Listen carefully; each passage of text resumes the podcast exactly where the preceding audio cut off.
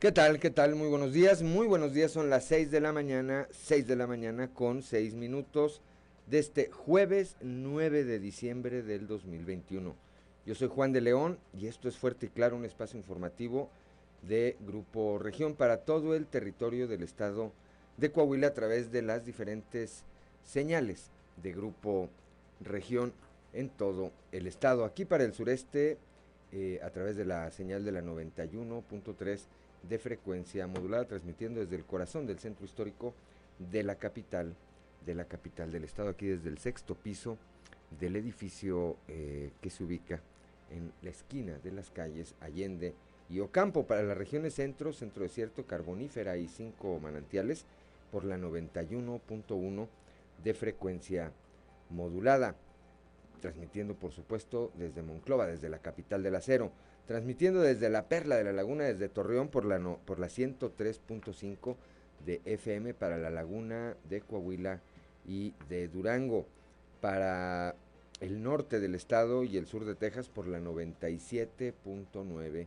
de FM, transmitiendo desde Piedras Negras, y para Acuña, Jiménez y del Río Texas por la 91.5 de FM, transmitiendo desde Ciudad Acuña. Un saludo, por supuesto, también a quienes, eh, como todos los días, nos acompañan a través de las redes sociales por las diferentes páginas de Facebook de Grupo Región. Hoy, como todos los días, hay mucha información y estos son los titulares de hoy. Durante 2021 incrementaron hasta en un 50% las atenciones a víctimas. El director general de atención a víctimas de la Fiscalía General del Estado Ricardo Turrubiates dio a conocer que en este año se incrementó la asistencia legal, eh, la, asistencia integral, perdón, que brindan en esa dependencia. Apuntó que la violencia de género sigue preponderando en los primeros lugares de atención, siendo los abusos sexuales y la violencia familiar los que se presentan con mayor frecuencia. A cinco años del asesinato de Ana Karen Aguilar Félix a manos de su pareja sentimental, familiares de la joven manifestaron molestia ante la falta de avances en las investigaciones y exigieron la detención del presunto homicida identificado como Jorge Armando Bonifacio. La Dirección de Seguridad Pública en Ciudad Frontera brindó atención a un reporte en la colonia Héroes de Nacosari por un supuesto abuso sexual contra un menor de 11 años. Este abuso habría sido cometido por su vecino de apenas 15 años de edad. Los empresarios de la región sureste se reunirán antes de que termine el año con el gobernador Miguel Riquelme para platicar sobre las obras que se van a realizar en los próximos años con recursos del impuesto sobre nómina. Esto lo dio a conocer el, administrador fiscal general en el estado tardes, amigas y amigos, con mucho gusto acepto el reto de En marzo de este año, la Comisión de Derechos Humanos del Estado de Coahuila presentó un informe con respecto a las condiciones de los centros de detención temporal, las, cárceles municipales, en donde se dio a conocer que en al menos 28 municipios del estado se emitió una recomendación para no caer en faltas a estos derechos. Total apoyo a las mujeres de la región carbonífera que sufren de violencia intrafamiliar y luego de distintas gestiones ante el Poder Judicial del Estado, el eh, diputado Jesús María Montemayor Garza logró la instalación de un juzgado especializado en violencia familiar en el municipio de Sabinas, con lo cual reafirma su compromiso con el bienestar de las mujeres y la cero tolerancia a la violencia en su contra. En una mesa de trabajo en la que se trataron eh, eh, aspectos de economía, medio ambiente, laboral, migración y seguridad, entre otros, el gobernador de Coahuila, Miguel Riquelme, participó en esta reunión junto con sus homólogos de Nuevo León, Tamaulipas y San Luis Potosí. Ahí estuvo presente el embajador de Estados Unidos en México. Al asistir a una de las últimas clases de los 95 cadetes que están próximos a graduarse, el alcalde de Saltillo, Manolo Jiménez Salinas, destacó que la seguridad tanto para su gobierno como para el de Miguel eh, Riquelme fue siempre y es una prioridad y un compromiso cumplido. Bueno, pues esta, esta y otra información hoy aquí en Fuerte y Claro. Comenzamos.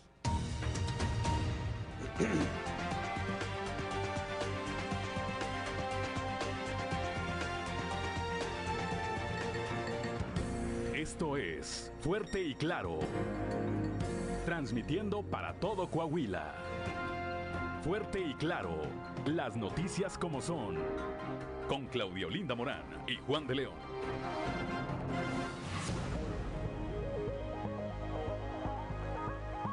Son las 6 de la mañana, 6 de la mañana con 12 minutos. Claudelina Morán, muy buenos días. Muy buenos días, Juan. Muy buenos días a toda la audiencia que nos acompaña a esta hora de la mañana. Eh, la temperatura en Saltillo 11 grados, en Monclova 14, Piedras Negras 14, Torreón 11 grados, General Cepeda 10, Arteaga 12 grados, Ciudad Acuña 14, en Musquis 10 grados, San Juan de Sabinas 9, San Buenaventura 13, Cuatro Ciénegas 14, Parras de la Fuente y Ramos Arispe 12 grados centígrados. Pero si quiere conocer a detalle el pronóstico del tiempo, vamos con Angélica Acosta. El pronóstico del tiempo con Angélica Acosta.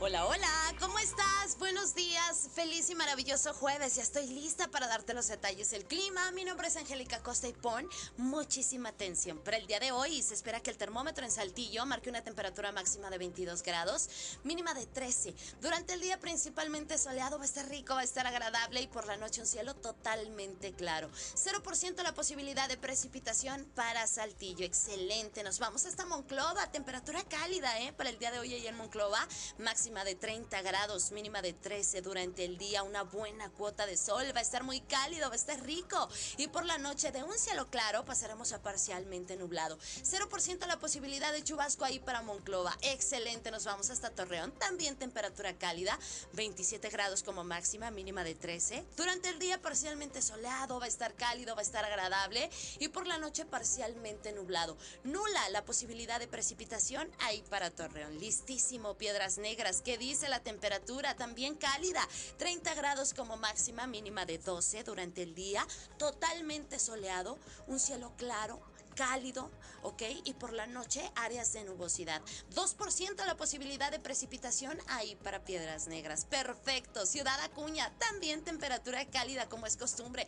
30 grados como máxima ahí para Ciudad Acuña, mínima de 12. Durante el día una buena cuota de sol, va a estar cálido, va a estar rico, va a estar agradable. Y por la noche áreas de nubosidad. Muy baja la posibilidad de lluvia ahí para Ciudad Acuña, 4%. Excelente. ¿Qué dicen aquí nuestros vecinos? Monterrey, Nuevo León también con temperatura cálida, 29 grados como máxima para este jueves, mínima de 13. Durante el día parcialmente soleado, va a estar muy cálido, va a estar rico y por la noche principalmente claro. 0% la posibilidad de precipitación ahí para Monterrey. Excelente amigos, ya escucharon temperaturas cálidas, ricas, agradables, disfruta, hay que aprovechar bastante nuestro día y recuerda, te subes a tu coche y es ponerte el cinturón de seguridad. Toma tu tiempo, no vayas a las carreras y recuerda que no se te vaya a olvidar el cubrebocas porque es obligatorio. Ahí están los detalles del clima. Muy buen jueves. El pronóstico del tiempo con Angélica Acosta.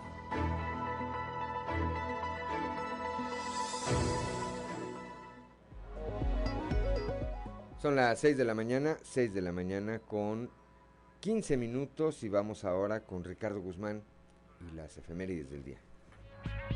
1, 2, 3 o'clock, 4 o'clock, rock. ¿Quiere conocer qué ocurrió un día como hoy? Estas son las efemérides con Ricardo Guzmán. Un día como hoy, pero de 1803, en el Zócalo de la Ciudad de México fue develada la estatua de Carlos IV, conocida como el Caballito, proyectada y fundida en bronce por Manuel Tolzá, renombrado arquitecto y escultor valenciano. También, el 9 de diciembre pero de 1974, se otorgó al tequila el certificado de bebida de México, con lo que se concedió protección a varios municipios de los estados de Jalisco y Nayarit. Y un día como hoy, pero del 2010, científicos de Hong Kong y de Estados Unidos lograron desarrollar una técnica no invasiva para conocer el mapa genético completo del feto humano a través de la sangre, lo que permitió la detección de males hereditarios.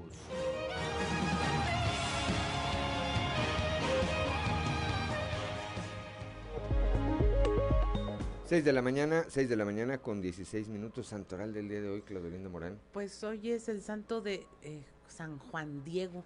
San Juan Diego. Así es, es el santo que se celebra hoy, además de Leocadia, Sirio y Pedro. Bueno, pues a, quienes lleven alguno de estos nombres o que tengan algo que celebrar, muchas felicidades, háganlo con precaución, ya es jueves, ya se vale, ya es jueves, ya se vale. 6 de la mañana con 17 minutos, vamos al mundo de los deportes con Noé Santoyo. Resumen Estadio con Noé Santoyo.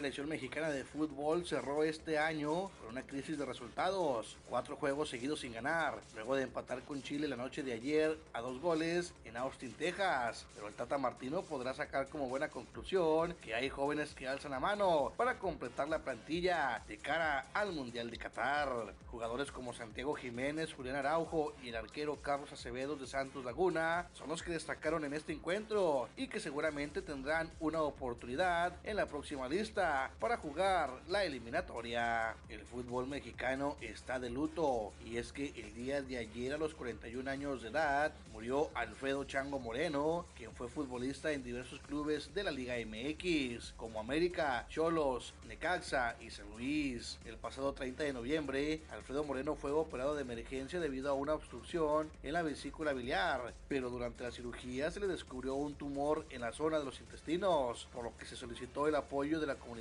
para donar sangre y plaquetas. Desafortunadamente la situación se fue complicando para el exfutbolista, quien falleció el día de ayer y su familia dio a conocer la noticia, uniéndose a la pena diversos clubes de la Liga MX. El Barcelona se despidió este miércoles de la UEFA Champions League al ser eliminado en la fase de grupos, algo que no sucedía desde hace 20 años, después de perder en campo del Bayern Múnich por 3 goles a 0. El efecto Xavi Hernández, su nuevo entrenador, desde hace un mes no está teniendo los resultados esperados. Otro grande que no calificó ni siquiera a la Europa League fue el Milan, quien también ha sido eliminado de la Champions. Todo está casi listo para los octavos de final de la UEFA. Hasta el día de ayer se conocen 15 de los 16 clasificados para la próxima fase, con el único pendiente entre Atlanta y Villarreal que no pudieron jugar el día de ayer por una intensa nevada y postergarán el drama de último boleto a la siguiente ronda el día de hoy. La UEFA anunció que el sorteo de la Champions League para la fase de la eliminación directa de octavos de final se realizará este próximo lunes 13 de diciembre a las 5 de la mañana, tiempo del centro de México. El día de hoy arranca la gran final de la Liga MX entre León y el Atlas en el Camp Nou para el primer episodio que define al campeón de México. La Fiera tuvo un torneo bastante regular en el que ligó 7 juegos sin perder en los primeros 8 compromisos. Después bajó su ritmo, pero pudo abrochar con 3 victorias en 5 juegos finales para enclavarse como el tercer mejor equipo del torneo. En la liguilla despacharon con dramatismo a Puebla y a Tigres, consiguiendo siempre el triunfo en su campo para rival a la final. Mientras tanto, la Academia Atlista fue igual de regular que sus rivales, puesto que ambos sumaron 29 puntos, pero la poderosa defensa rojinegra rindió dividendos para dejarlos como sus líderes, ya que solo aceptaron 10 goles en contra, obteniendo una diferencia de más 11 anotaciones. El día de hoy comienza la semana 14 dentro de la NFL con el encuentro entre los aceleros de Pittsburgh visitando a los vikingos de Minnesota. Ambos equipos con urgencia de ganar para meterse a puestos de postemporada. Resumen Estadio con Noé Santoyo.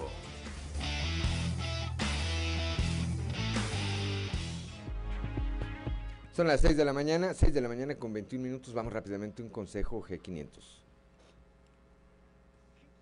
tiene algo especial para ti. En estas fiestas, tu celebración puede estar inspirada en una galaxia muy, muy lejana con Star Wars o llenas de magia con Disney Princesa, pero siempre acompañado de tu familia. Por eso, de nuestra familia a la tuya, podrás llevarte un rompecabezas de Disney Princesa o Star Wars al cargar 20 litros, más 199 pesos en estaciones de servicio G500 participantes. G500, la gasolinera mexicana que juega limpio. Consulta estaciones y condiciones en g500network.com diagonal Navidad G500. Válido hasta agotar existencia.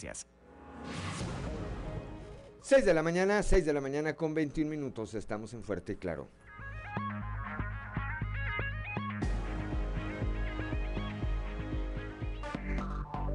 Enseguida regresamos con Fuerte y Claro.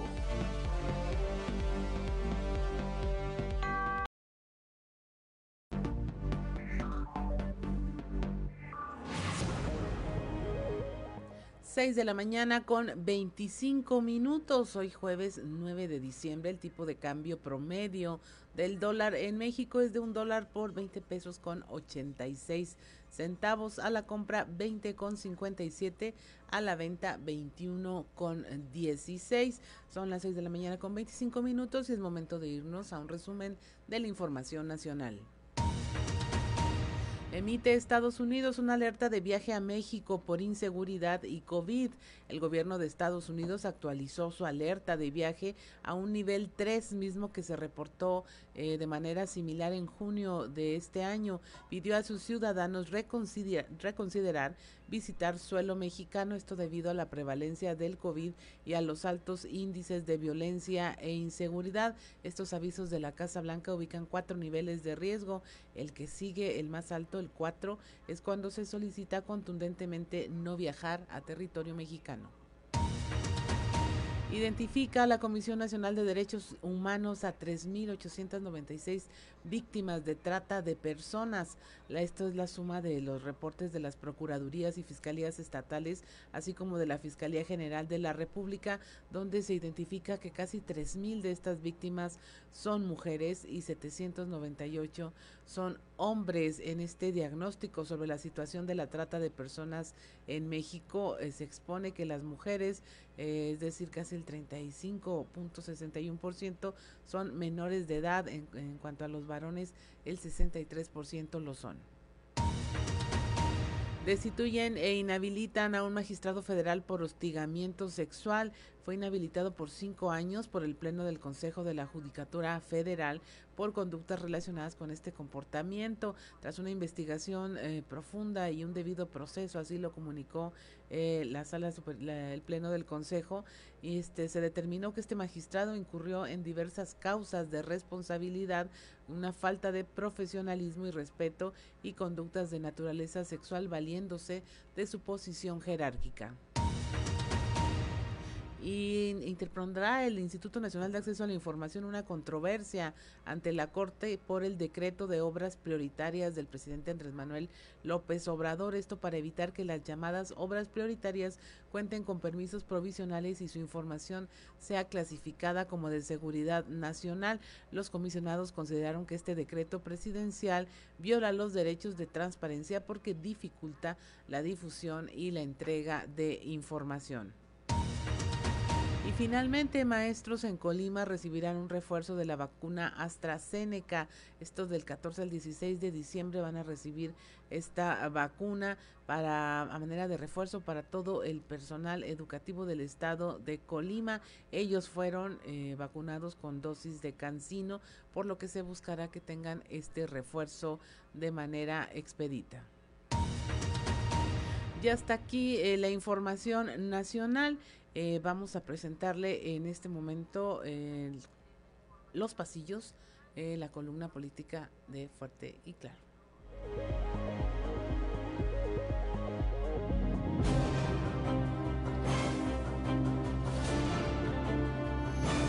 Y en el cartón de hoy, maravillado, que nos muestra el presidente de México, Andrés Manuel López Obrador, sentado en un trenecito de juguete mientras está viendo a una pantalla que simula las vías del tren dirigiéndose hacia un hermoso amanecer y nos platica lo bueno que ya no estamos en la época de los montajes. Anunciado el primer cambio en el gabinete estatal, Miguel Riquelme tomó decisiones con calma y con visión política estratégica para dar su apoyo a quien le sucederá en el gobierno del Estado, por lo que decide que Manolo Jiménez llegue a la Secretaría de Inclusión y Desarrollo Social, donde es de esperarse hará un papel brillante. Es interesante el enroque, pues envía a Francisco Saracho a la Secretaría de Educación por la capacidad demostrada en cada uno de los cargos conseguidos por elección directa o por designación y deja un buen antecedente en las CITS donde Manolo seguramente hallará la forma de mejorar en todos los sentidos esa área. Un ajuste para consolidar lo que ya es fuerte, ya en previsión a la labor que con tiempo se hace para llegar al 2023 fortalecidos y bien organizados para demostrar todo el músculo que Riquelme ha desarrollado en el PRI coahuilense, cosa de tiempo para consolidar al próximo gobernador. Con miras a lo que viene, quien sigue trabajando rumbo al primero de enero es Roberto Piña, alcalde electo de Frontera, quien recién se reunió con notarios públicos de la región centro, entre ellos Toño Juaristi Alemán y don Felipe González Rodríguez. Por la región desierto anduvo la secretaria de Turismo, Azucena Ramos Ramos, quien acudió al último informe de gobierno de Yolanda Cantú en representación del gobernador del estado. Luego del informe de Hugo Morales al frente de la Comisión de los Derechos Humanos del Estado de Coahuila, la que rindió cuentas de su segundo año de trabajo al frente de la Academia Interamericana de Derechos Humanos fue Irene Spigno, quien junto con su equipo auguraron un 2022 también lleno de actividad. 6 de la mañana con 31 minutos. En este momento le presentamos rápidamente la portada de nuestro medio impreso Capital, un medio de Grupo Región, en donde la nota principal pues es cómo crece la violencia de género y los abusos sexuales en un, a un ritmo de 50 durante este año se incrementó la atención a víctimas de violencia de género, principalmente la familiar y los abusos sexuales. Esto se señala en la Fiscalía General del Estado, en frontera también, se reportó una agresión sexual contra una niña de 11 años cometida por un menor de 15. También le traemos la información de esta relación, buena relación bilateral entre el gobierno de eh, Coahuila y el embajador de los Estados Unidos. Eh, aquí en una reunión que se tuvo entre varios gobernadores. Como contenido especial le traemos este tema de educar a nalgadas, que es maltrato infantil. Nuestros especialistas hablan del castigo corporal, una práctica que sigue arraigada en nuestra sociedad. También en, el tema de eh, municipal, Saltillo pues está en orden. El alcalde Manolo Jiménez destaca el trabajo de la policía en cuanto a su proximidad, prevención, inteligencia y, fuerza. También le tenemos como los familiares de Ana Karen, víctimas, víctima de, de feminicidio por parte de su pareja sentimental siguen demandando justicia a cinco años de su asesinato. Definirán gobernador y la iniciativa privada ya las próximas obras en la región sureste con los recursos del impuesto sobre nómina y le mostramos también el informe que eh, la Comisión de Derechos Humanos del Estado de Coahuila hace respecto a las condiciones de las celdas municipales en los eh, y cómo se emitió una recomendación a 28 municipios de aquí de Coahuila. Son las 6 de la mañana con 33 minutos y es momento de irnos a este recorrido informativo eh, de nuestro estado de parte de nuestros reporteros en todas las regiones, iniciando aquí en la región sureste con nuestro compañero Raúl Rocha que nos trae esta información importantísima sobre eh, hacia dónde se van a ir los recursos del impuesto sobre nómina. ¿Qué tal compañeros? Buenos días. Esta es la información para el día de hoy. Los empresarios de la región sureste se reunirán antes de que termine el año con el gobernador Miguel Ángel Riquelme Solís para platicar sobre las obras que se van a realizar en los próximos años con recursos del impuesto sobre nómina, informó el administrador fiscal Javier Díaz. Agregó que en breve se concretará el día de la reunión donde se podrán enlistar algunos proyectos que son necesarios construir en la región. No, mira, en este, en este mes de diciembre se va a tener una reunión con, con los empresarios de la región sureste, ¿sí?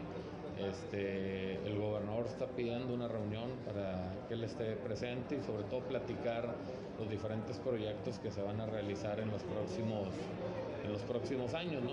Como el gobernador ha dicho, a ver, las obras no se paran en el estado de Coahuila, pero sí se han tenido que disminuir a lo mejor el flujo de, del recurso hacia esas obras. Cuando si se iban a tardar un cierto tiempo, pues se van a tardar un poco más por la baja captación que se ha tenido de la recaudación federal participable a nivel nacional y por su consecuencia ha, impactando, ha impactado en el Fondo General de Participaciones. Y ingresos estatales pues han tenido que hacer frente a esa disminución de participaciones, lo cual da... Esta es la información para el día de hoy. Buen día. 6 de la mañana, 6 de la mañana con 35 minutos. Gracias Raúl Roche. Y vamos ahora aquí también en el sureste del estado con mi compañero Christopher Vanegas.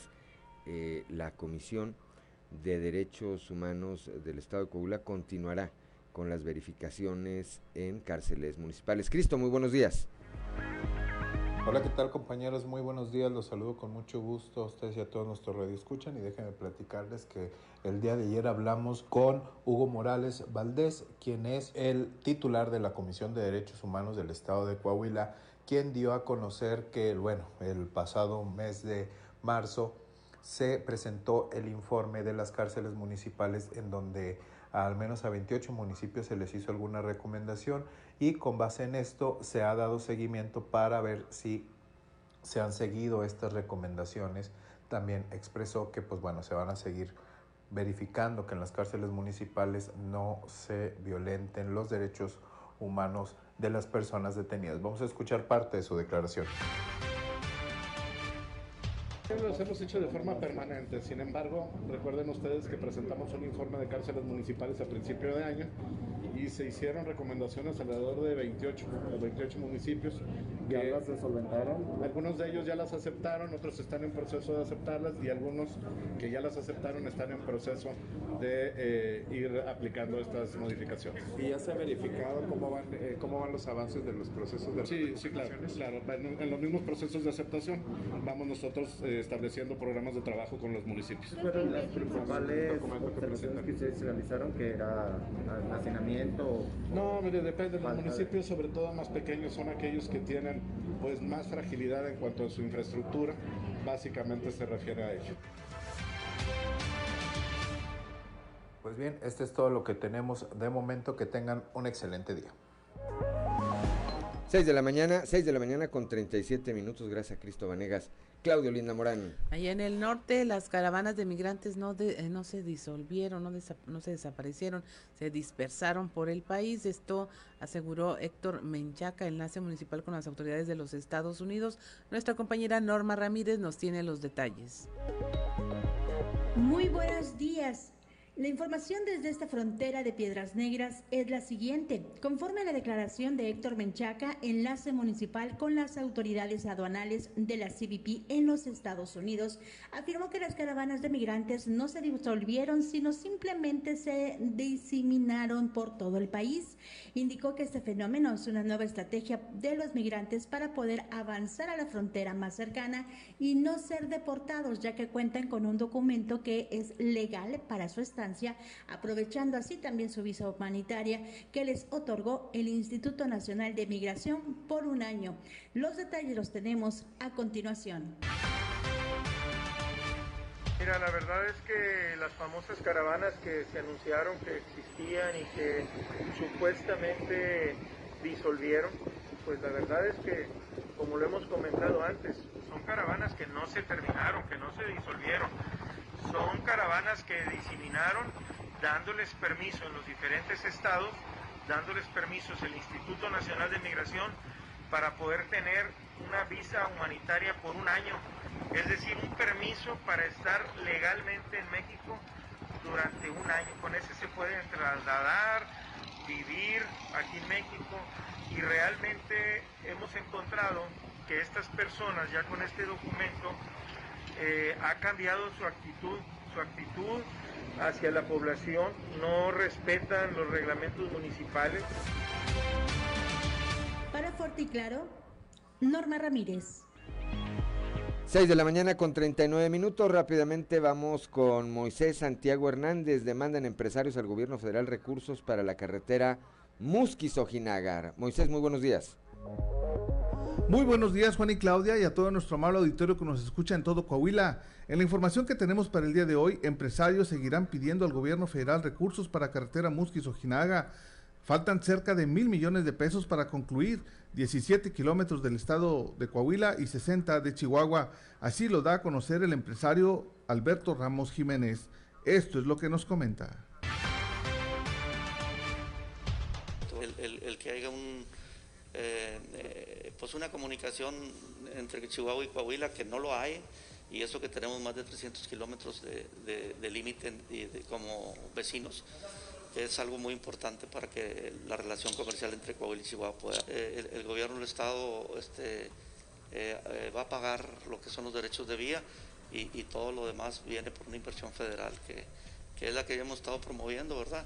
Y que creemos que, que va a salir. Eso se van a pavimentar, son 17, ¿verdad? Que son de Coahuila, y, la, contraparte de Chihuahua, que ya están trabajando, pues a ellos les toca 60, 60, y es una cantidad mucho mayor, ¿verdad? O sea, estamos hablando de a lo mejor de, mil millones de pesos. Pero... Esta es la información que tenemos para todos ustedes desde la región carbonífera para Grupo Región Informa, su amigo y servidor Moisés Santiago. Que tengan un excelente día. 6 de la mañana, 6 de la mañana con 41 minutos. Vamos rápidamente un consejo G500. G500 tiene algo especial para ti. En estas fiestas, tu celebración puede estar inspirada en una galaxia muy, muy lejana con Star Wars o llenas de magia con Disney Princesa, pero siempre acompañado de tu familia. Por eso, de nuestra familia a la tuya, podrás llevarte un rompecabezas de Disney Princesa o Star Wars al cargar 20 litros, más 199 pesos en estaciones de servicio G500 participantes. G500, la gasolinera mexicana que juega limpio. Consulta estaciones y condiciones en g500network.com diagonal Navidad G500. Válido hasta agotar existencias. 6 de la mañana, 6 de la mañana con 41 minutos estamos en Fuerte y Claro.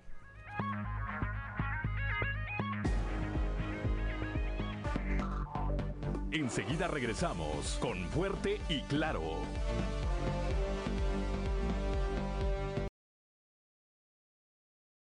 A manos de su pareja. Familiares de la joven se manifestaron ante la falta de avance en las investigaciones.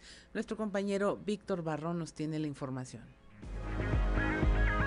Muy buenos días amigos de Fuerte y Claro. En temas de la comarca lagunera, a cinco años del asesinato de Ana Karen Aguilar Félix a manos de su pareja sentimental, familiares de la joven manifestaron molestia ante la falta de avances en las investigaciones y exigieron la detención del presunto homicida identificado como Jorge Armando Bonifacio Casco. Al respecto habló la señora Diana Elisa Félix, madre de la víctima. Vamos a escuchar. Soy mamá de Ana Karen Aguilar Félix, que fue asesinada el 3 de noviembre del 2016. Aquí en Torreón, Coahuila, este, la asesinó una persona que es originario de Texmelucan, Puebla. Era su pareja en ese momento. Bueno, de relación tenían como tres años ellos. Y este asesinó a mi hija y fue una violación de mi nieta de 10 años. Se llama Jorge Armando Bonifacio Casco y es originario de Texmelucan, Puebla. Eh, lo que pasa es que ella vivió en México, lo conoció allá, eh, tuvieron una relación, se vinieron para acá, para Torreón, y aquí estuvieron viviendo juntos, pensando que era una persona honorable, buena, pero pues ya después tuvieron sus problemas y llegó hasta, hasta esto el delito. Absolutamente nada. De hecho, precisamente hace como una semana cumplimos un año que estuvimos con el gobernador, que fue Riquelme en Saltillo, Coahuila. Eh, me dieron, pues yo les estuve dando datos de toda esta persona, de toda la familia, de datos de dónde vive, de trabajos de la mamá, de todo. Y supuestamente, pues ahorita hasta la, ahorita, hasta la fecha no hay nada. Nada, nada, me pasaron supuestamente lo que viene siendo la policía cibernética, eh, porque les pasé datos de Facebook de todos los hermanos, de la mamá, de todos, y ya aún así hasta ahorita un año, un año, y no hay resultados para nada. Esto es todo en la información. Desde La Laguna reportó Víctor Barrón. Un saludo a todo Coahuila. 6 de la mañana con 46 minutos. Ya tenemos en la línea telefónica a nuestra compañera Leslie Delgado con este tema tan importante. Se incrementó el número de atención a víctimas por violencia familiar y violencia eh, en el hogar, violencia en cuanto a abusos sexuales y de género. ella platicó con Ricardo Turrubiartes Vargas, quien es director general de atención a víctimas y nos tiene estos datos que bueno, son eh, muy importantes para que usted los converse dentro de su hogar. Buenos días, Leslie. Hola, ¿qué tal? Muy buen día, Claudia. Te saludo con gusto a nuestros escuchas y que nos sigue a través de redes sociales. Efectivamente, pues el director de atención a víctimas de eh, la Fiscalía General del Estado de aquí de Coahuila, pues explicó pues este incremento que se debió y lo atribuyó él a que anteriormente durante la pandemia pues no podían las víctimas acercarse a este tipo de instancias debido a que estaban conviviendo con sus agresores. Sin embargo, durante este 2021, que este confinamiento pues ya de alguna manera se levantó, pudieron acercarse a estas instituciones para recibir pues esta atención integral que brindan ahí en la Dirección de Atención a Víctimas y vamos a escuchar lo que nos explicó respecto pues a, las incidencias sobre todo al tipo de, de violencia de género que mayormente fueron reportados y a los que se están atendiendo en esta dirección. 2021 hubo, hubo un real incremento de las cifras eh, y eso nos, nos forza a la Fiscalía y a todas las áreas como atención a víctimas a ser muy eficientes en la atención de la gente en el sentido de que sí se incrementó bastante los, los, los índices para la atención. No, no, no me refiero a los índices delictivos, sino a los índices de la necesidad de atención. Tiene mucho que ver con lo que la gente sabe dónde acudir, sabe dónde denunciar, el acceso que se les da en la Fiscalía General del Estado a las facilidades que se dan para que puedan recibir los servicios. Bueno, en la Dirección General de Atención a Víctimas llegamos en algunos rubros hasta un 50% en algún tipo de delitos, en otros hasta un 20%. Más Pero principalmente es esta cuestión de la violencia de género. Mucho, sí, principalmente. 6 de la mañana con 49 minutos, así es Leslie, y el tema es que hay un mayor número de denuncias, lo cual es a la larga positivo.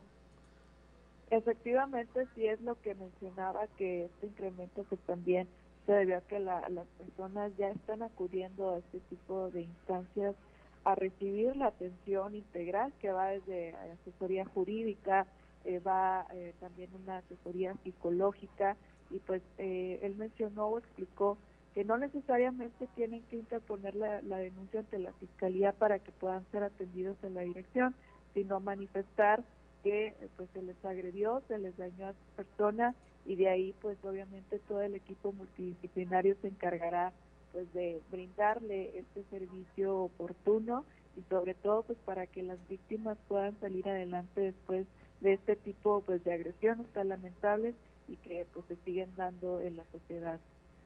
Así es Leslie, pues muchas gracias por la información y que tengas una excelente jornada. Igualmente, excelente día para todos.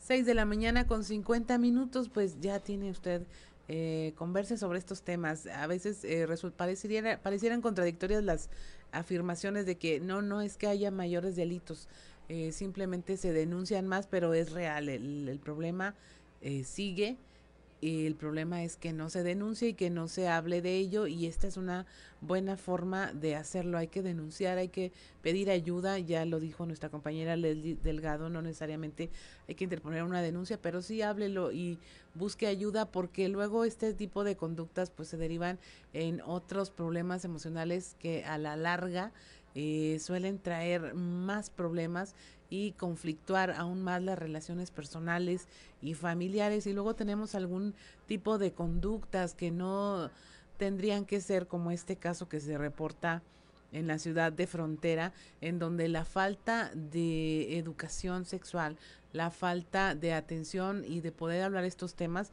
pues provoca agresiones que en muchos sentidos les parecían impensables, pero que están afectando a nuestros niños y adolescentes. Allá la Dirección de Seguridad Pública está atendiendo un reporte en una colonia, en la colonia Héroes de Nacosari, por un supuesto abuso sexual contra un menor de 11 años, el cual manifestó que su vecino de 15 fue responsable de este ataque y informó, esto lo informó el eh, Juan José Castilla, director de la Corporación Municipal.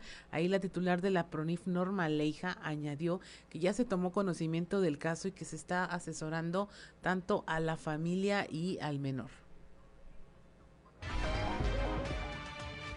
Lo que me reportó a mí el responsable de turno, Cardona, que acudieron a, un reporte sobre la calle Felipe Pescador. Al llegar ahí se encontraba Jesús, padre de un menor de 11 años aproximadamente. Al entrevistarnos con el menor, la policía manifestó que le pidió de 15 años que tuvieran relaciones Al momento de hacerlo fue el menor al baño y notó que le había salido sangre y le avisó a su padre. Llegando la fiscalía al lugar, en un jet se hizo cargo Carlos Saldaña de la fiscalía. Pero, pues nada más hasta ahí la información. Ya, nosotros como preventiva ya no tenemos por qué intervenir ahí, queda en manos de, la investigadora. Tiene que tomar conocimiento la PRONIF, pero como te digo, ahí la fiscalía hará su trabajo.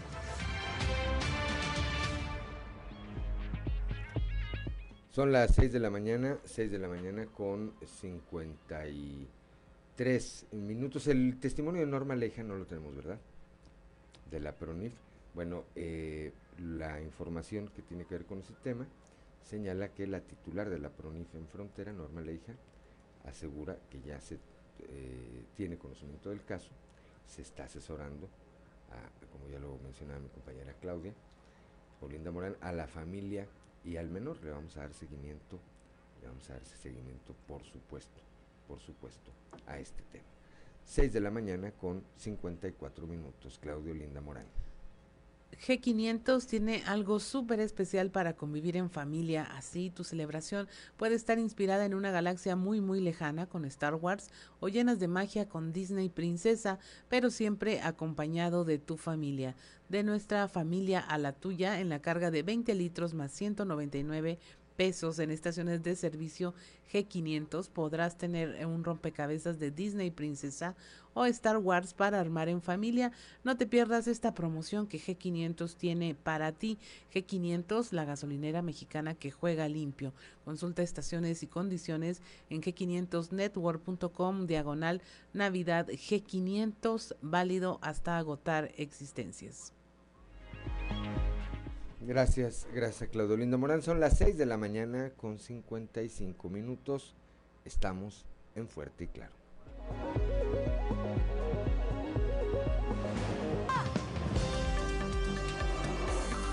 Seguimos en Fuerte y Claro.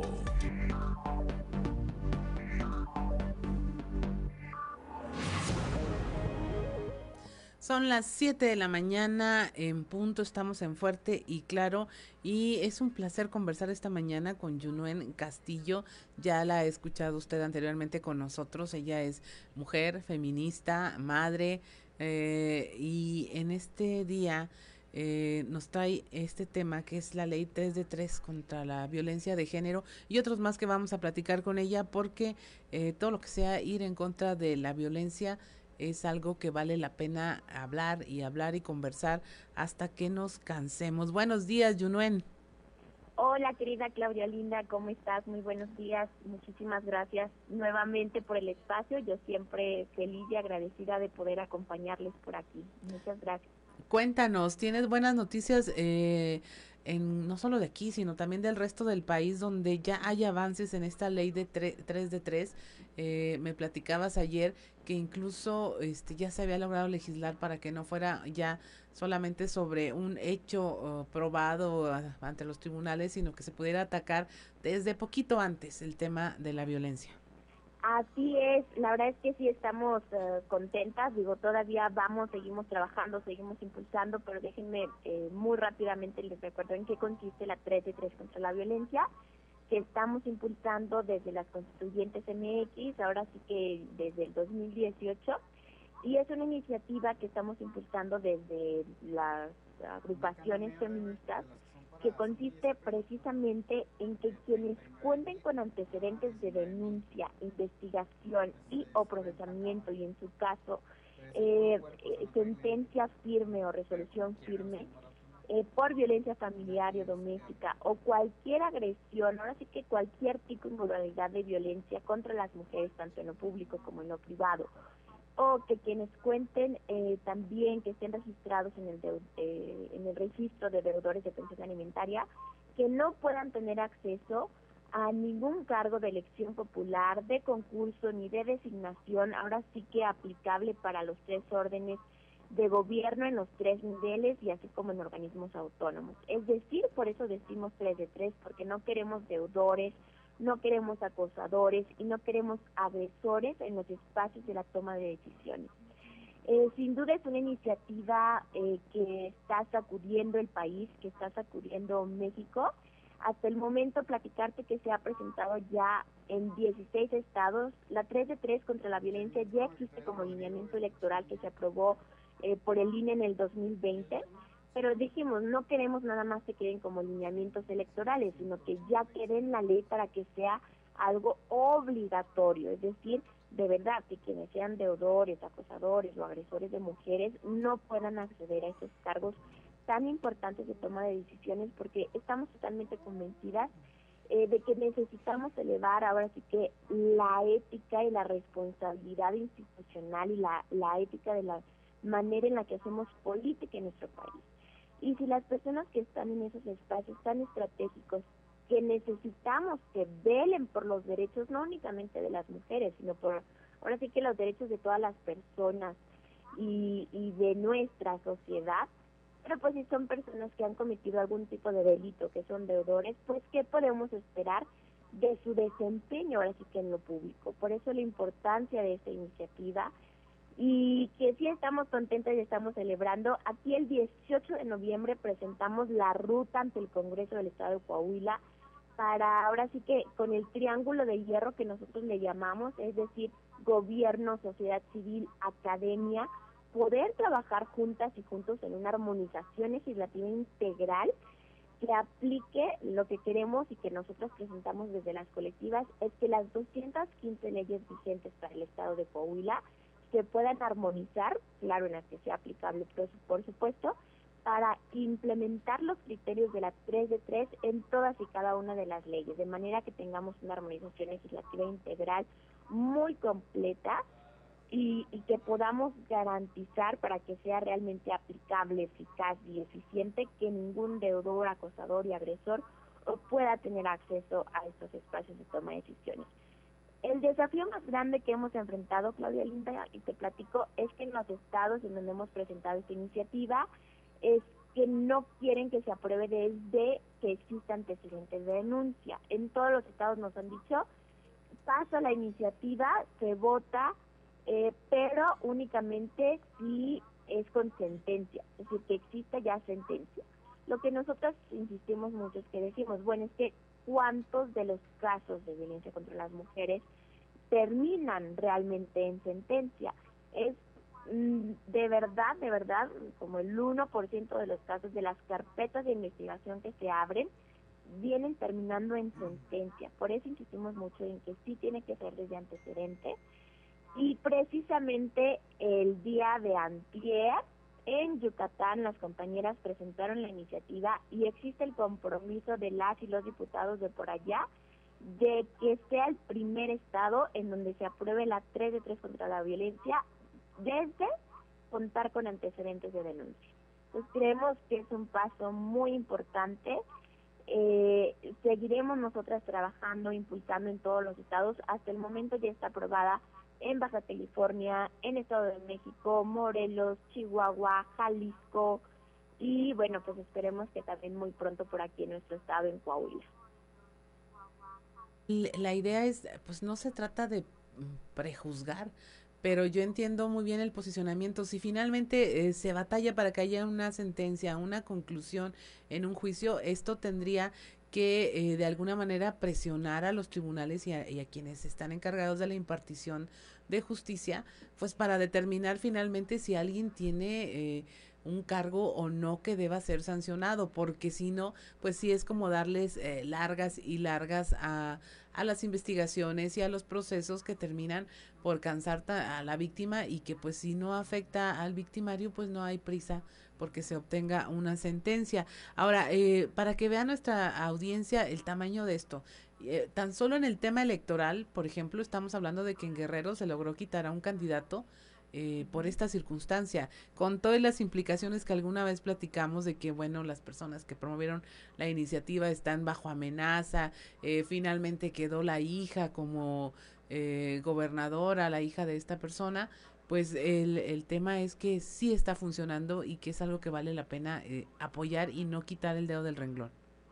Así es, ahora sí que quizá no vamos avanzando tan rápido como nosotros quisiéramos, siempre decimos a la mejor bueno, ya le tocará a nuestras hijas ver que la 3 de 3 contra la violencia ya es ley, que es aplicable y que para absolutamente cualquier puesto, cualquier espacio, eh, ahora sí que eh, en las universidades, para ser diputado, diputada, para absolutamente todos los, los cargos públicos de elección y de designación, eh, que así como nos piden nuestra carta de no antecedentes penales, que podamos nosotros presentar nuestra constancia de la 3 de 3 contra la violencia, en donde ya previa investigación, una investigación bien realizada, bien hecha, se pueda comprobar que no somos ni deudores de pensión alimenticia, ni acosadores, ni agresores.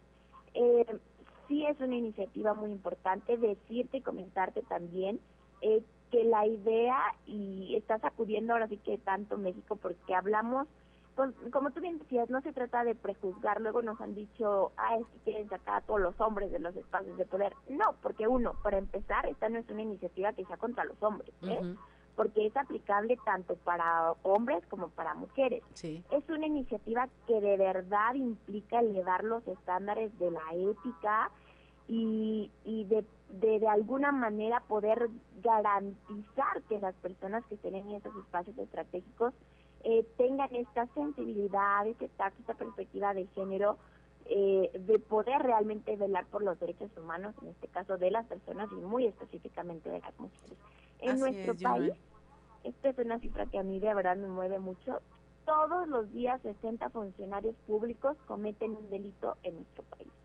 Estamos hablando de verdad que las cifras son muchísimas. E insisto, si son las personas quienes esperamos y quienes se supone que deben de de ver por nuestros derechos, ahora sí que por cumplirlos, respetarlos, defenderlos, vaya, pues qué podemos esperar si son quienes están cometiendo un delito, ¿no? Bien lo mencionabas ahorita, eh, durante el proceso electoral ahora que terminó, eh, déjame decirte que desde la Observatoria Ciudadana que estuvimos trabajando, investigando a las y los candidatos, sacamos 106 antiboletas. Así es, sí, sí recuerdo esa información. Sí, sí, de recuerdo que estuvimos también por aquí con ustedes, que siempre les agradezco yo el espacio. 106 antiboletas, es decir, 106 candidatos, eh, candidatos, la verdad es que la mayoría fueron hombres, que caían en estos criterios que eran deudores, que eran acosadores, que eran agresores. Y a esas personas, como dices, no las queremos eh, dirigiendo los destinos ciudadanos. Eh, Yunuen, se nos agota el tiempo, pero te agradezco muchísimo la conversación. Y eh, hablaremos en otro momento muy seguramente de este tema. Muchas gracias por, por conversar esta mañana con nosotros. Al contrario, espero estar muy pronto celebrando cuando ya se apruebe aquí en nuestro estado. Así es, ya verás que gracias, sí. Claudia Linda, siempre por todo y saludos y bonito día para todas y todos.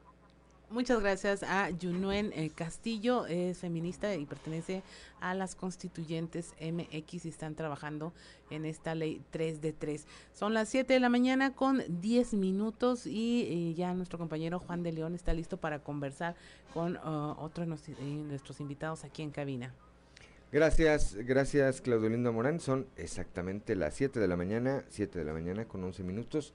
Ya está aquí con nosotros esta mañana y le aprecio su presencia aquí en las cabinas de Grupo Región a el profesor José Luis Flores Méndez, secretario de Fomento Agropecuario o de Desarrollo Agropecuario, aquí, Desarrollo Rural, aquí, aquí en, en el Estado. Secretario, bienvenido, muy buenos días. Buen día, Juanito, buen día.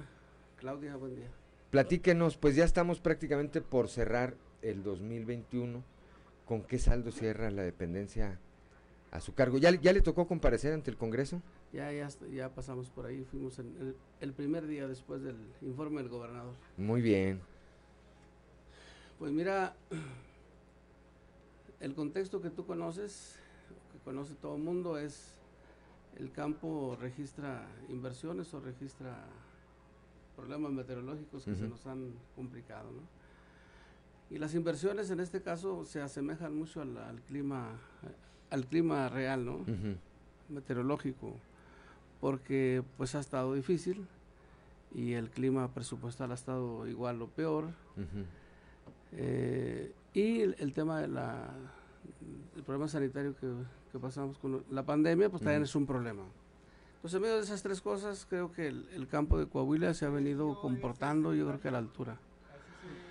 Muy al principio del gobierno del ingeniero Miguel Riquelme Solís, eh, reunido con ganaderos y con agricultores, pues él en la, en la experiencia y en la visión que tenía sabía que podía venir una etapa complicada como se, como se ha presentado y convocó a los productores a no echarse para atrás, sino al contrario, ¿no? Entonces, todo el mundo echado para adelante ha venido resolviendo cosas que el gobierno federal dejó de atender.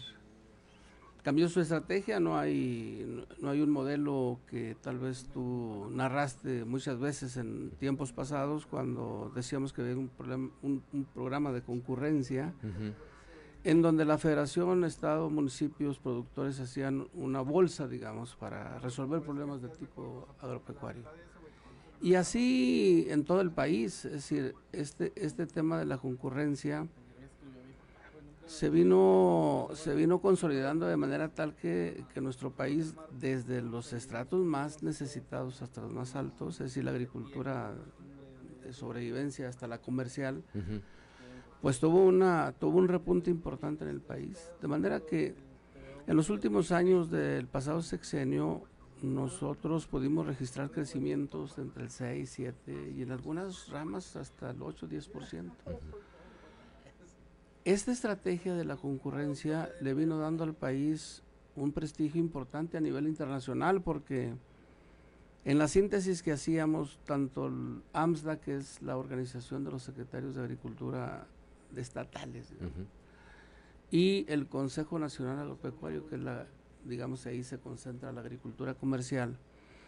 Junto con la Secretaría de Agricultura de nuestro país, la SAGARPA en su momento, hacían un balance de que México estaba presente, cuando menos en 160 países del planeta, con algún artículo agropecuario nuestro. Es decir, traíamos pues una presentación de nuestro país en muchas mesas de consumo familiar en, en el mundo.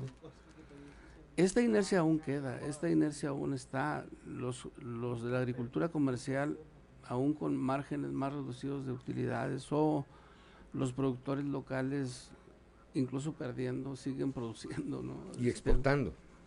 Y exportando, claro. O sea, mm, el, el, sector que ha permanecido creciendo durante los tres años del gobierno federal actual es el sector primario.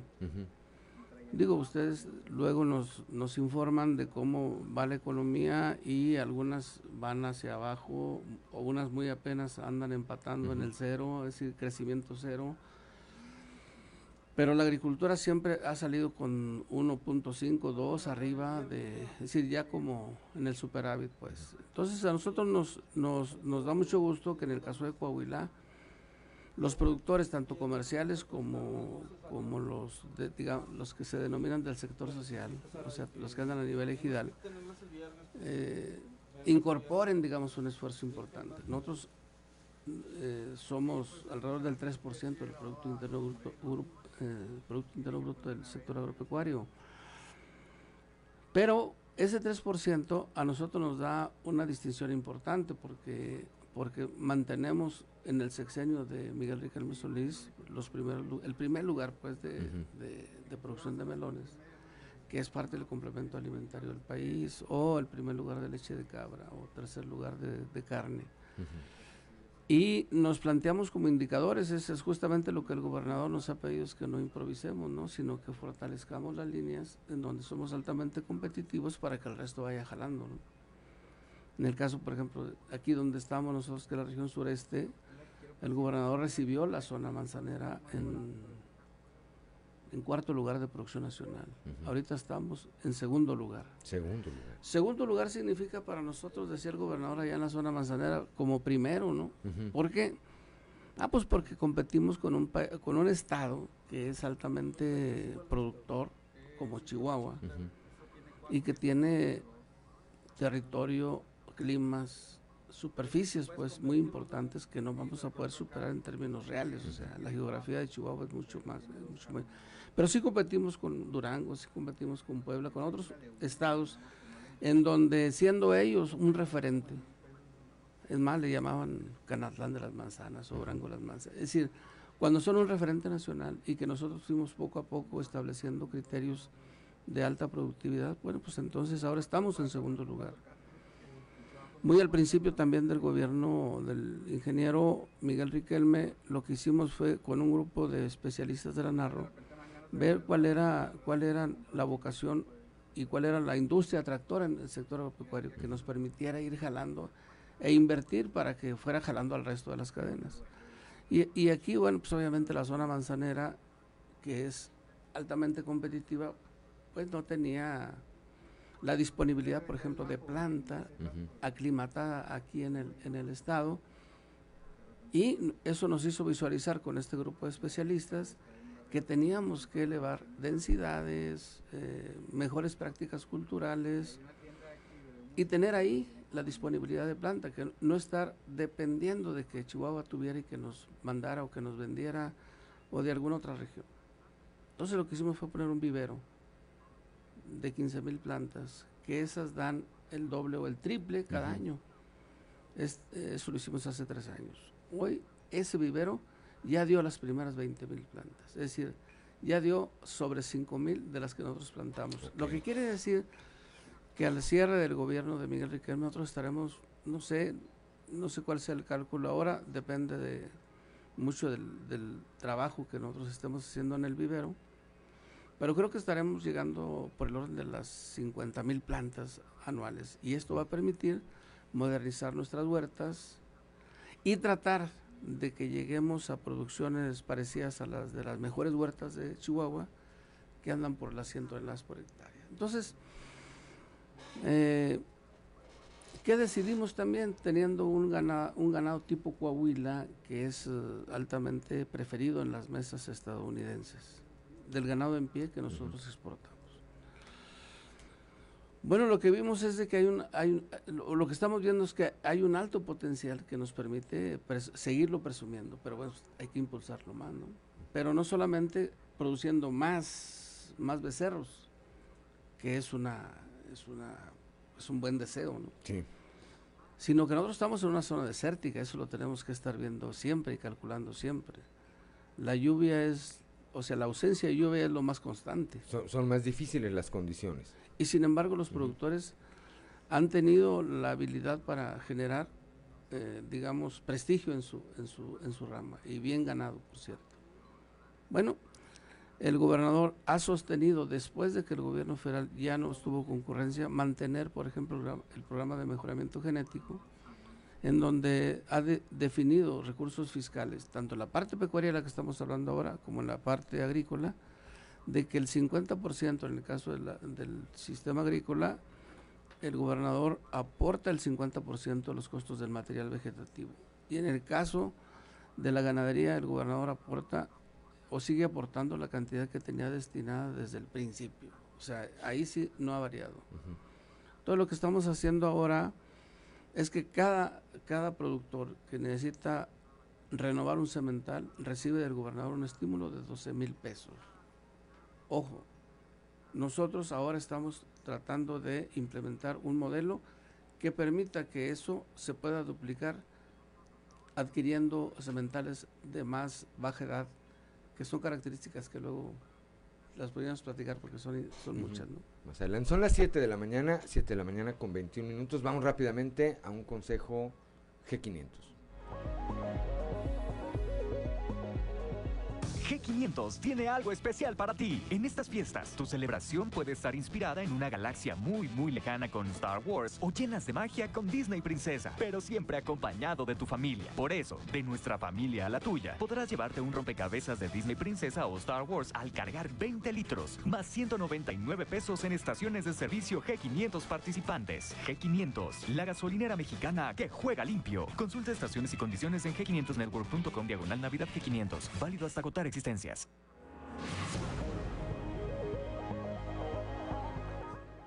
Son las 7 de la mañana con 22 minutos. Estamos en Fuerte y Claro.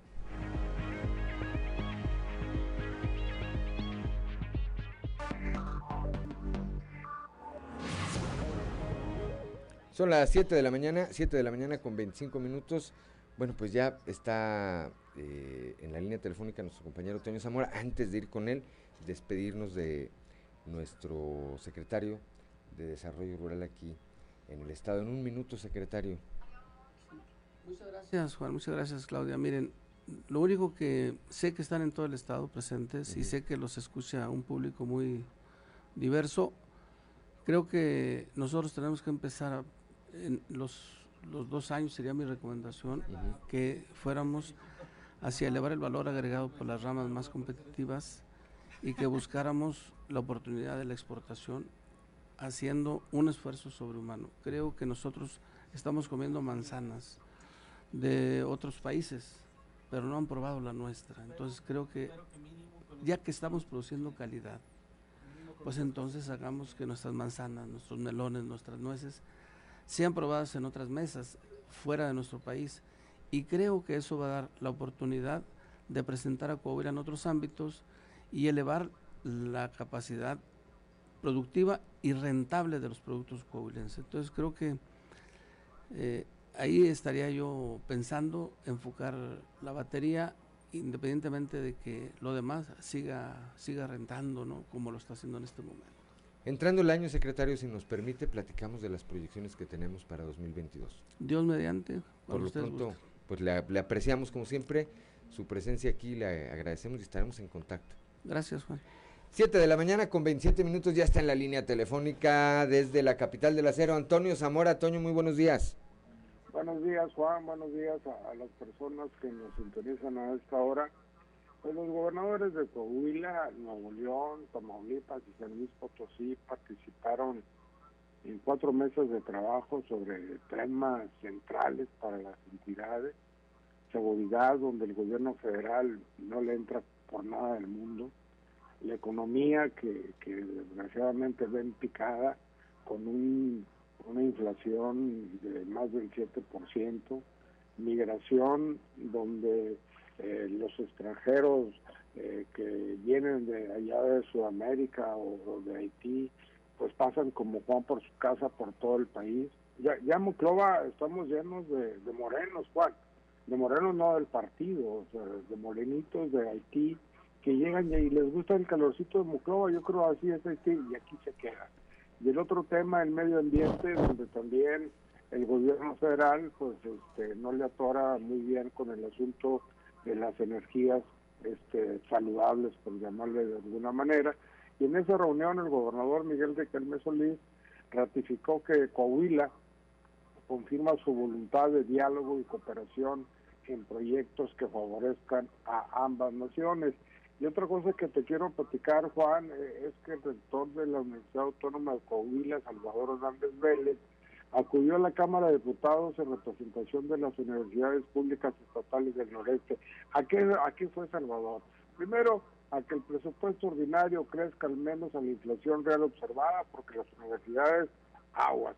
Eh, dos, que se reactive el fondo 1081 para poder hacer frente al tema de pensiones, que también es un problema grave que, que padecen las universidades. Que se ponga en marcha el fondo que establece la Ley General de Educación Superior para garantizar la gratuidad y, la, y que sea obligatoria la educación superior. Y cuatro, que se reactiven los fondos extraordinarios que se tenían en años pasados. Y es que la, la educación pública a nivel superior, Juan, también está muy problemado por la falta de recursos. Sí, este, definitivamente, definitivamente, eh, Toño. Esto es eh, retomando lo que de, todos los temas que platicamos esta mañana.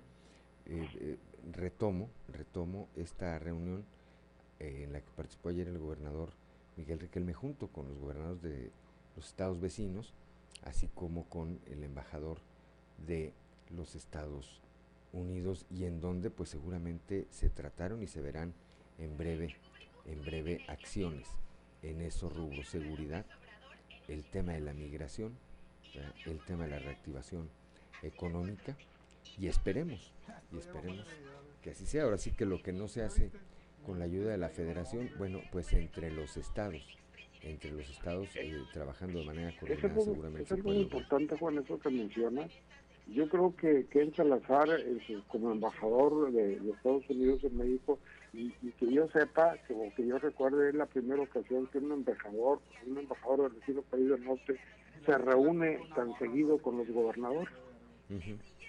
Pues porque el gobierno federal no le hace caso, ¿no? También, También. Y además es una buena señal que un embajador norteamericano Ah, claro. se reúna con los con los gobernadores. Hay personajes Claro que sí. en México con los que no se sentarían ni a tomar un café, Toño. Pero bueno, es. pues de esto si quieres, si te parece, seguimos platicando el día de mañana. Gracias como siempre, Toño.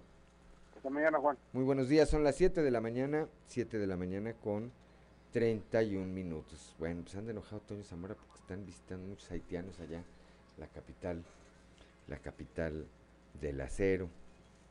Dice, y es lógico en la movilidad que, es- que tienen eh, no solamente los haitianos, todos los migrantes que pasan por nuestro estado, pues una cantidad de ellos efectivamente tratan, tratan de quedarse aquí en Coahuila, que es un, muy buen estado. Ahora sí que no es por presumir, pero es un muy buen estado. 7 de la mañana con 31 minutos, ya está en la línea telefónica, como siempre, allá desde la capital de los temblores, desde la Ciudad de México, nuestro amigo Yanco Abundis, que hoy nos va a platicar de un tema pues que es bastante relevante, el aguinaldo. Yanco, muy buenos días. ¿Qué tal, Juan? Buenos días, ¿cómo estás? Bien, aquí estamos ya, este, pues prácticamente despidiendo la semana, Yanko. Y el año. Pidiendo el mes y el año. Sí, voló, voló, Yanko. Así es. Y sí, esperemos que ya se acabe con todo lo malo que ha tenido esto y que sea muy bueno 2022, aunque todavía faltan unos días. Pero ya empezando de Guadalupe Reyes, se va como agua. Ahí se va, exactamente, ya se va el, se va el maratón y se va de un jalón, ¿verdad? Exactamente. Eh, El aguinaldo, Sí. Oye, pues mira, la primera pregunta es quiénes tienen derecho al aguinaldo. Y de acuerdo a la Ley Federal de Trabajo, todas las personas que tienen una relación subordinada. Entendiendo por subordinada, que recibas órdenes, que tengas un jefe, entendiendo por subordinada que trabajes con base en un horario, ¿sí? y también que estés en un lugar físico. Hay mucha gente que le pagan por honorarios, y por ende no le dan prestaciones, ujú, cosa que es ilegal cuando está siendo una persona subordinada. ¿sí? Entonces esto, pues, hay que exigir los derechos, Juan. Cuando, No, cuando dijiste no- que, que alguien que recibía órdenes dije, bueno, entonces le tengo que pedir aguinaldo a mi señora, me imagino. Es correcto. ¿Verdad? Que llegando a casa, de inmediato, Juan, Ah, sí, ¿verdad? ¿no?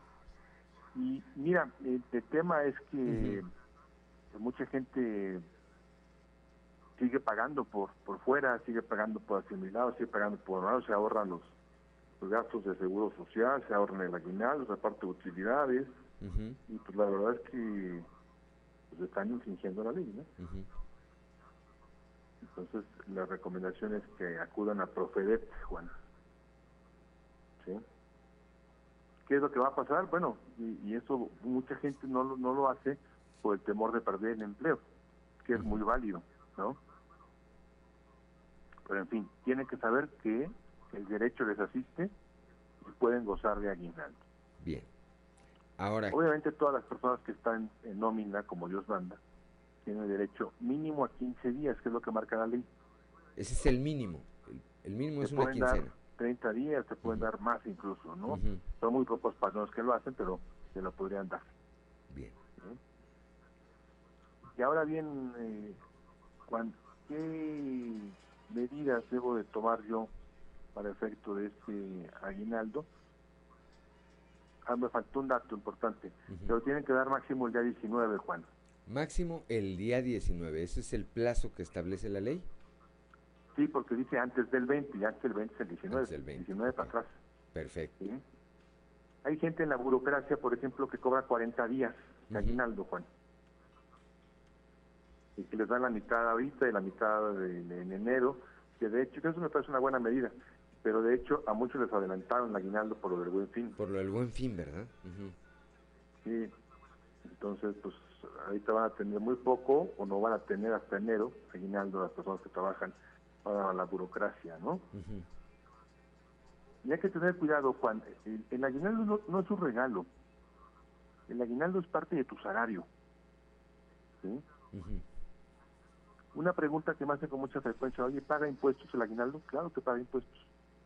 Y muchas veces la gente cree le dieron la cara de taruga porque le quitaron más impuestos de lo proporcional contra lo que viene ganando cada quincena. Lo que la gente debe saber, Juan, es que la ley del impuesto sobre la renta es una tabla que va acumulando ingresos. Entonces, si tú ganas hoy 10 mil pesos y pagas el 5% de impuestos, cuando ganes 15 mil no vas a pagar el 5, a lo mejor pagas el 8. Okay. Y cuando ganes 20 mil a lo mejor pagas el 12. Y si ganas 40 mil vas a pagar a lo mejor el 20. ¿Sí? Entonces, esto es bien importante que la gente lo sepa, Juan. Porque luego se pregunta, oye, no, no, pues que me transaron, me pagaban más el aguinaldo. No, no te pagaban más el aguinaldo, lo que pasa es que pagaste más impuestos de lo que tenías pagando. Exacto. ¿Sí? O que el porcentaje aumenta en función de que aumentan tus ingresos. Y esto es bien importante, Juan. Tenerlo en cuenta, saber para, para, para entender por qué llega o por qué va a llegar con una diferencia seguramente. Tengo lejos, Juan. Eh, sí, ahí, ahí me escuchas. Ya. Sí, bien. O sí, saber este dato que, que nos dices porque eso va a permitir que la gente entendamos por qué hay, eh, cuando llegue una diferencia en, el, en el cheque, en el, en el depósito. De acuerdo a la ley de impuesto sobre la renta, se piramida el ingreso. Entonces, alguien que gana 100 mil pesos paga el 35% de impuestos. Alguien que gana el salario mínimo no paga impuestos. En la medida que yo voy creciendo en el ingreso, que voy ganando 10 mil, 12 mil, 15 mil, 20 mil, etcétera, el porcentaje aumenta. Entonces, si yo pagaba el cero ganando salario mínimo, pues ganando 5 mil pesos, pues ya podía pagar a lo mejor el 2, y ganando 10 mil el 8, y ganando 15 mil, etcétera, etcétera, lo que ya mencioné. Bien. Entonces no es proporcional. Sí te quitan más impuestos mientras más ganas. Y, y, no es una regla de tres, sino que aumenta porque aumentó el sueldo, por un lado, pero aumenta más porque también sube la base del impuesto conforme a la tabla que hay que pagar el porcentaje, Juan. Y entonces, pues ahí ya le estás dando un caso importantísimo. Y la gente luego no, no, ahí sí para que veas, piensan que es cosa del patrón y no es tema del patrón. Es tema de que así estaba el impuesto sobre la renta, ¿no? Sí, es el, es el tema de tus ingresos. Y ahora, eh, esta otra parte, ¿cómo, cómo cuidar o cómo administrar o cómo se debe gastar el aguinaldo? Mira, ese tema lo vamos a tocar la semana que entra con una fórmula, les adelanto, que se llama el gasto inverso. Tiene que ver con la administración de, aguinaldo, con la administración de, del pago correcto en, estas fechas. Recordemos que enero, Juan, enero, es un mes donde normalmente, con inflación o sin inflación, suben los precios porque se les pega la gana, lo suben. Sí. Hay que pagar, si tienes un bien raíz, si tienes una propiedad, hay que pagar prediales. Derechos vehiculares, porque arranca el Derechos vehiculares, en algunos lugares se paga tenencia todavía, en otros nada más los derechos, pagan tenencia personas morales, o dependiendo del monto del, del automóvil, el costo. ¿sí? Entonces, lo que sí les puedo decir, eh, Juan, es que 2022 no va a ser un año fácil, como no ha sido 21, porque todavía estamos con la cruda económica de la pandemia, del confinamiento, y porque todavía seguimos en pandemia. Claro. va, a ser un año complejo y, por supuesto que es importante lo que vamos a platicar la otra semana, Yanko, porque además del aguinaldo, es, eh, esta es una época en la que en muchos en muchas empresas también entregan el ahorro eh, en lo, esto es en lo formal y en lo informal muchos de los que les gustan o nos gustan las tandas y demás, escogemos precisamente esta temporada para que nos entreguen o les entreguen la tanda, eh, porque pues dices es cuando se ocupa. Entonces la otra semana, si no lo permites, es importante esta serie de consejos para que no se nos vaya eh, de, de manera pues tan inútil, de, si me permiten usar ese término, eh, ese ahorro y, ese esos recursos que nos pueden servir bastante para arrancar, para arrancar mucho mejor el 2022, Yanko. Y hay gente que también recibe bonos, eh, Juan. Además. Los comerciantes venden más, entonces hay más dinero. O sea, si hay derrama económica importante en diciembre. Que no te ganen las ganas, como digo yo. Que no te ganen las ganas. La próxima semana, si nos lo permites, Yanko, platicamos de cómo sí, de cómo sí gastarnos estos recursos. Con gusto, Juan. Un saludo, Yanko, hasta la Ciudad de México. Fuerte abrazo. Igualmente, 7 de la mañana con 41 minutos. Vamos a un consejo G500. G500 tiene algo especial para ti. En estas fiestas, tu celebración puede estar inspirada en una galaxia muy, muy lejana con Star Wars o llenas de magia con Disney Princesa, pero siempre acompañado de tu familia. Por eso, de nuestra familia a la tuya, podrás llevarte un rompecabezas de Disney Princesa o Star Wars al cargar 20 litros, más 199 pesos en estaciones de servicio G500 participantes. G500, la gasolinera mexicana que juega limpio. Consulta estaciones y condiciones en g500network.com diagonal Navidad G500. Válido hasta agotar existencias. 7 de la mañana, 7 de la mañana con 41 minutos. Estamos en Fuerte y Claro.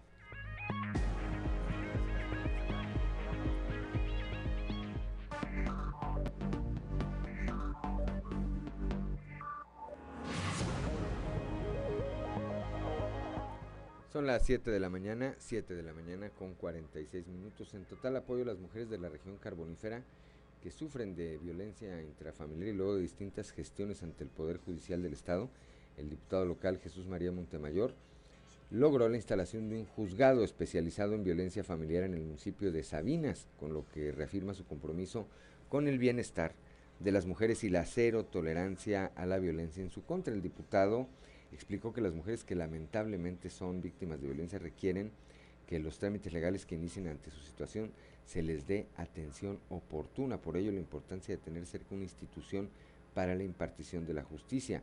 Este juzgado especializado en violencia familiar ofrecerá servicio de manera permanente y aunado al Centro de Justicia de la región carbonífera, que en próximos días quedará inaugurado y donde también participó en las gestiones para su construcción, representan un gran beneficio para la ciudadanía en general. 7 de la mañana, 7 de la mañana con 47 minutos. Claudio Linda Morán en una mesa de trabajo en la que se trataron temas de economía, medio ambiente, temas laborales, migración y seguridad, entre otros. El gobernador de Coahuila, Miguel Riquelme, participó en una reunión junto a sus homólogos de Nuevo León, Tamaulipas y San Luis Potosí. Ahí estuvo presente el embajador de los Estados Unidos, Samuel García, estuvo también Samuel García Sepúlveda, gobernador de Nuevo, Nuevo León, Ken Salazar, embajador de Estados Unidos en México, Francisco García Cabeza de Vaca, gobernador de Tamaulipas, y en representación del gobierno de San Luis Potosí, Miguel Riquelme expresó su gratitud hacia el funcionario norteamericano por la oportunidad de este diálogo franco y abierto que tuvieron.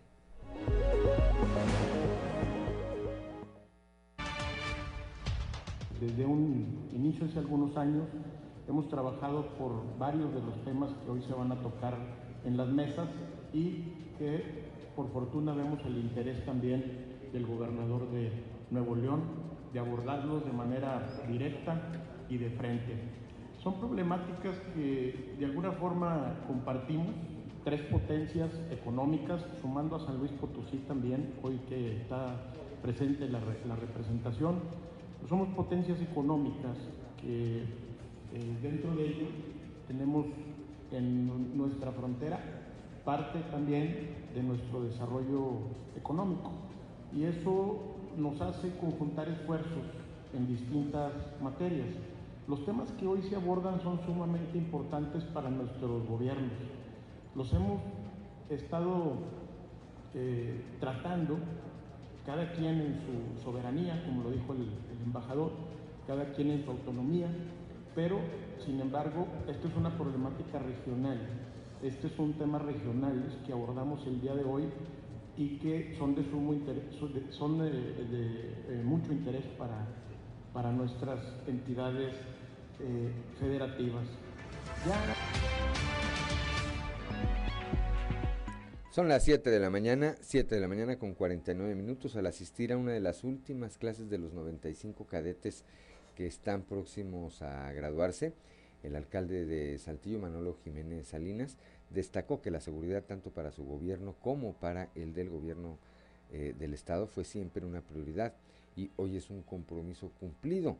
Estuvimos platicando, dijo el alcalde, con los cadetes de la Policía Municipal que se gradúan en los próximos días sobre la importancia de seguir fortaleciendo la confianza que la, eh, que la corporación se ha ido ganando entre la ciudadanía. Tenemos una de las mejores policías municipales de México y hay que cuidarla. Destacó también que la seguridad es una tarea permanente en donde no hay tregua. Aquí eh, hay que tener la guardia arriba todo el tiempo porque la paz y la tranquilidad, dijo, son fundamentales para el desarrollo. 7 de la mañana con 50 minutos, Claudio Linda Morán. Es momento de irnos al show de los famosos con Amberly Lozano.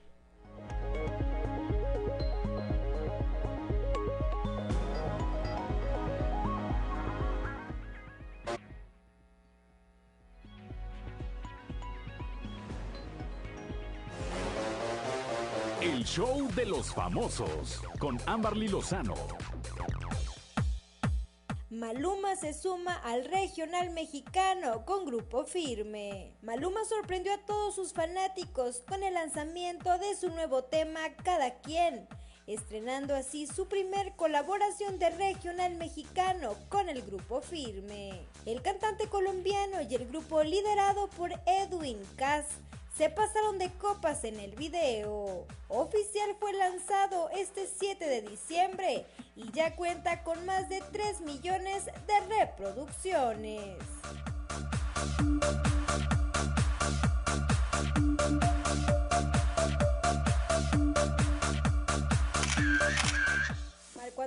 Regil finalmente aclara su orientación sexual. Marco Antonio Regil se sinceró con el conductor Jordi Rosado en su programa. Ya habló por primera vez sobre los rumores de que es gay. Regil aclaró que es hetero y que le encantan las mujeres aunque le gusta estar soltero. Además, Marco Antonio Regil también confirmó a Rosado que no descarta en el futuro casarse y tener hijos, pero no es algo que esté buscando ahorita.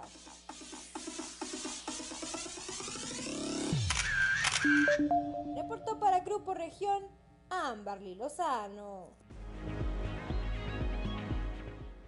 Ya son las 7 de la mañana, 7 de la mañana con 52 minutos. Gracias, gracias a Ámbar Lozano y gracias a usted que nos distingue con el favor de su atención. Pues estamos ya en la parte final de eh, nuestro espacio informativo del día del día de hoy. Lo esperamos eh, mañana a partir de las 6 y hasta las 8 de la mañana aquí en Fuerte y Claro y de las 8 a las 9 de la mañana en nuestros espacios informativos de región Informa. Allá por la 91.5 en Acuña con Ricardo Ramírez Guevara por la 97.9 de FM en Piedras Negras con Norma Ramírez, por la 103.5 para la laguna de Coahuila y de Durango, transmitiendo desde Torreón con Sergio Peinbert, para las regiones centro, centro desierto, carbonífera y cinco manantiales, no le cambie en un momento más, en un momento más, Rebeca Hernández y Joel Barrera, Joel Barrera y Rebeca Hernández. Y aquí, por la 91.3 de frecuencia modulada. En un momento más regresamos, Claudio Linda Morán, Ricardo Guzmán y su servidor Juan de León. Por lo pronto, le aprecio como siempre, le aprecio como siempre el favor de su atención aquí en Fuerte y Claro, un espacio informativo de Grupo Región bajo la dirección general de David Aguillón Rosales. Yo soy Juan de León, yo soy Juan de León y le deseo que tenga usted el mejor de los días.